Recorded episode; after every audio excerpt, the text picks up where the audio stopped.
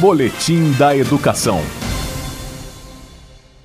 Em comemoração ao Dia do Servidor Público, celebrado em 28 de outubro, a Secretaria de Educação do Distrito Federal, por meio da Subsecretaria de Gestão de Pessoas, promove a Semana do Servidor.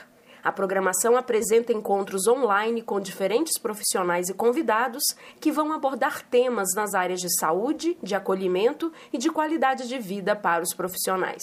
Em virtude da pandemia da Covid-19, os interessados podem acompanhar todo o evento de forma virtual até o dia 29 de outubro no canal do YouTube do EducaDF. Sobre essa ação, o responsável pela Diretoria de Acompanhamento e Apoio ao Servidor, Luiz Caio Bezerra, explica.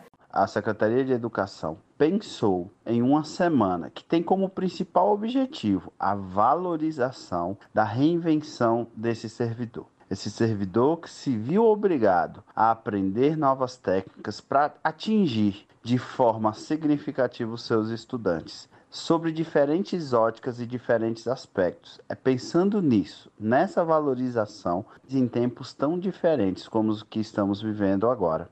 As incertezas e os diferentes desafios vividos durante o distanciamento social gerado pela Covid-19 nortearam a programação elaborada para a Semana do Servidor, como ressalta Luiz Caio. É importante destacar que todos os dias da programação vem para salientar a importância do servidor e como ele foi capaz de se reinventar durante a pandemia, com sua jornada dupla, com sua jornada tripla, e mesmo assim conseguiu entregar e manter a sua produtividade alta.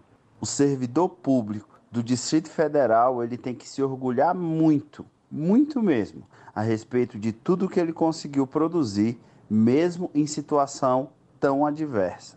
Os encontros online da Semana do Servidor são realizados de forma virtual até esta quinta-feira, dia 29 de outubro. As transmissões são feitas pelo canal do YouTube do Educa DF.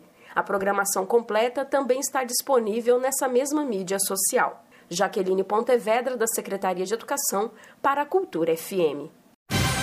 Boletim da Educação.